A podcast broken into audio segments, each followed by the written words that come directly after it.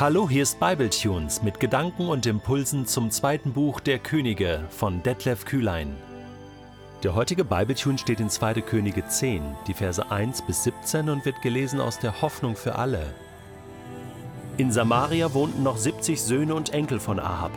Jehu schickte Briefe nach Samaria an die einflussreichen Männer der Stadt, an die königlichen Beamten aus Jesrael, an die Sippenoberhäupter und an die Erzieher von Ahabs Söhnen und Enkeln.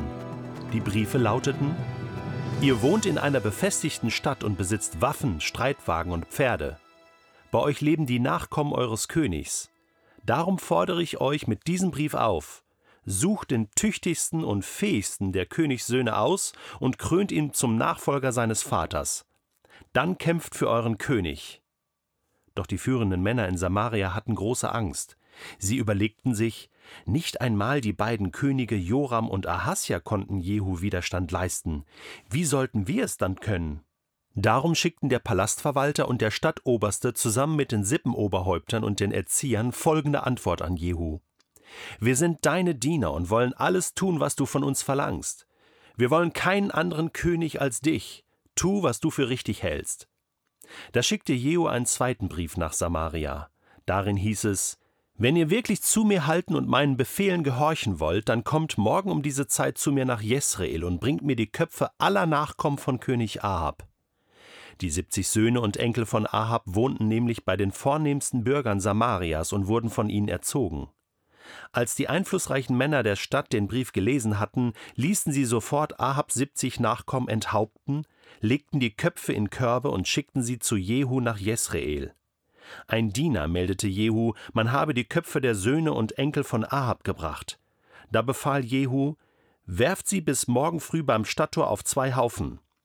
Am nächsten Morgen ging Jehu hinaus, stellte sich beim Tor auf und rief der Volksmenge zu, Euch trifft keine Schuld an Jorams Tod. Ich allein habe die Verschwörung gegen unseren König angezettelt, und ich habe ihn auch umgebracht, doch seine Söhne und Enkel hier habe nicht ich enthauptet. Heute kann jeder von euch sehen, was der Herr König Ahab und seiner Familie vorausgesagt hat, ist nun eingetroffen. Jede einzelne Drohung hat sich erfüllt. Es ist alles so gekommen, wie der Herr es durch seinen Diener Elia angekündigt hat. Danach ließ Jehu auch Ahabs Angehörige in Jesrael umbringen, außerdem alle hohen Beamten und engen Vertrauten des Königs und seine Priester. Nicht einer von ihnen konnte entkommen. Schließlich machte er sich auf den Weg nach Samaria. Unterwegs bei Bet Eket Roim traf er einige Männer, die mit König Ahasja von Juda verwandt waren. Wer seid ihr? fragte Jehu, und sie antworteten: Wir sind Verwandte König Ahasjas von Juda und sind unterwegs nach Samaria. Dort wollen wir die Söhne von König Ahab und Königin Isabel besuchen. Da befahl Jehu seinen Leuten: Packt sie! Sie nahmen die Männer fest und brachten sie zur Zisterne von Bet Eket. Dort wurden alle hingerichtet. Es waren 42 Männer. Keiner von ihnen konnte entkommen. Als Jehu seinen Weg nach Samaria fortsetzte, begegnete ihm Jonadab, ein Sohn von Rechab. Jehu grüßte ihn und fragte: Du denkst doch so wie ich. Kann ich dir trauen? Ja, antwortete Jonadab.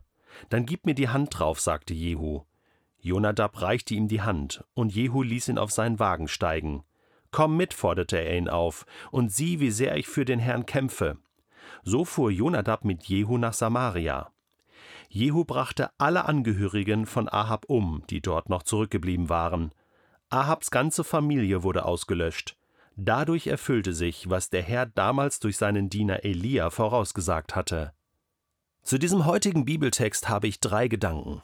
Der erste, alles, was Gott vorausgesagt hat, wird eintreffen. Vielleicht ist das für dich neu und du sagst, hä, Wirklich? Ist das so? Vielleicht ist es für dich aber auch ein alter Hut, aber du musst es nochmal neu hören.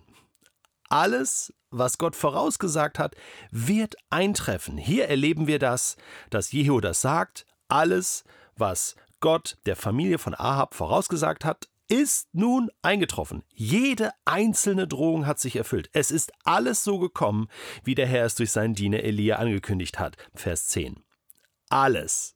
Von der ersten Verheißung in 1. Mose 3, Vers 15, wo gesagt wird, dass der Nachkomme Evas der Schlange den Kopf zertreten wird, bis zur letzten Verheißung, ich sehe einen neuen Himmel und eine neue Erde. Dazwischen gibt es hunderte von Verheißungen. Ein Großteil hat sich schon erfüllt und der Rest wird sich erfüllen.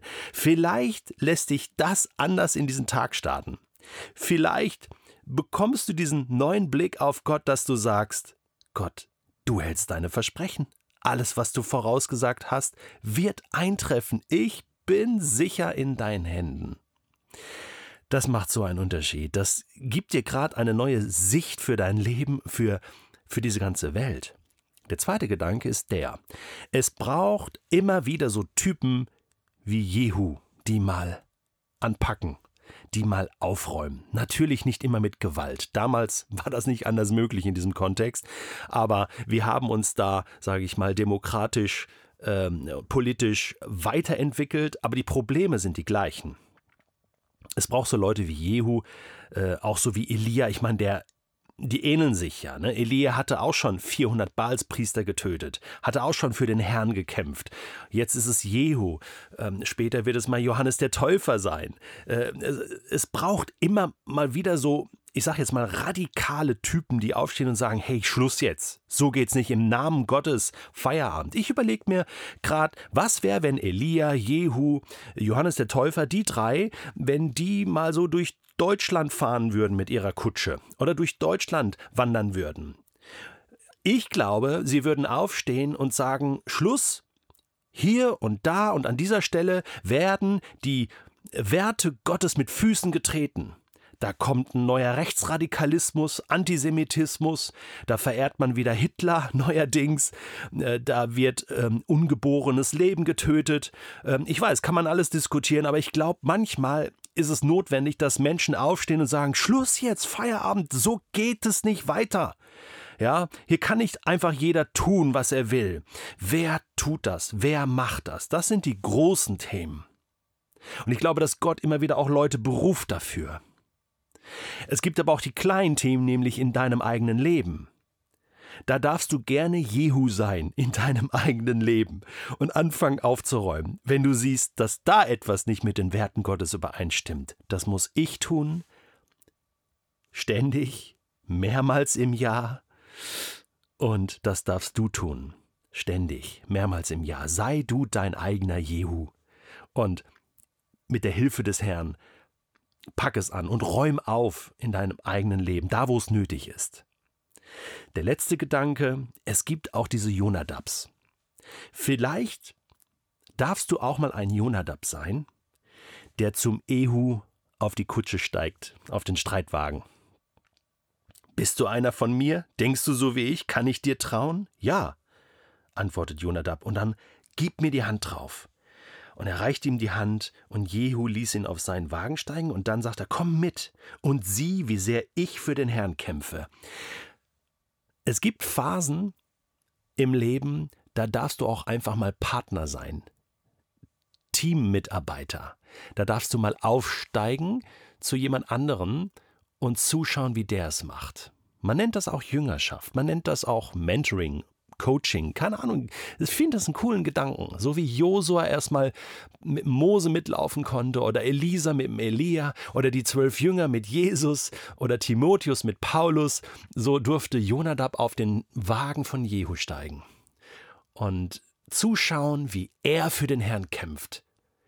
Schau dir doch solche Vorbilder an. Such in deinem Umfeld nach Leuten, zu denen du aufschauen kannst, wo du sagen kannst, hey, darf ich mal äh, ein paar Wochen mit dir mitlaufen, mit dir mitbeten, mit dir mitkämpfen, mal zuschauen, wie du das machst, damit ich von dir lerne. Ich habe viele Menschen in meinem Umfeld, ähm, die ich prägen darf, aber ich kann dir sagen, ich brauche regelmäßig Menschen, zu denen ich aus aufschauen darf.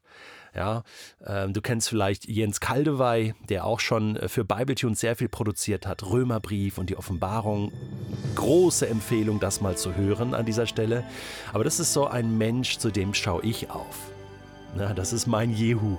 Zu dem steige ich gerne mal äh, in den Streitwagen und, und sag, Jens, zeig mir, wie du kämpfst für den Herrn, wie du das machst, dass ich von dir lernen kann. Ich glaube, das waren genug Gedanken für heute. Ich wünsche dir Gottes Segen beim Umsetzen.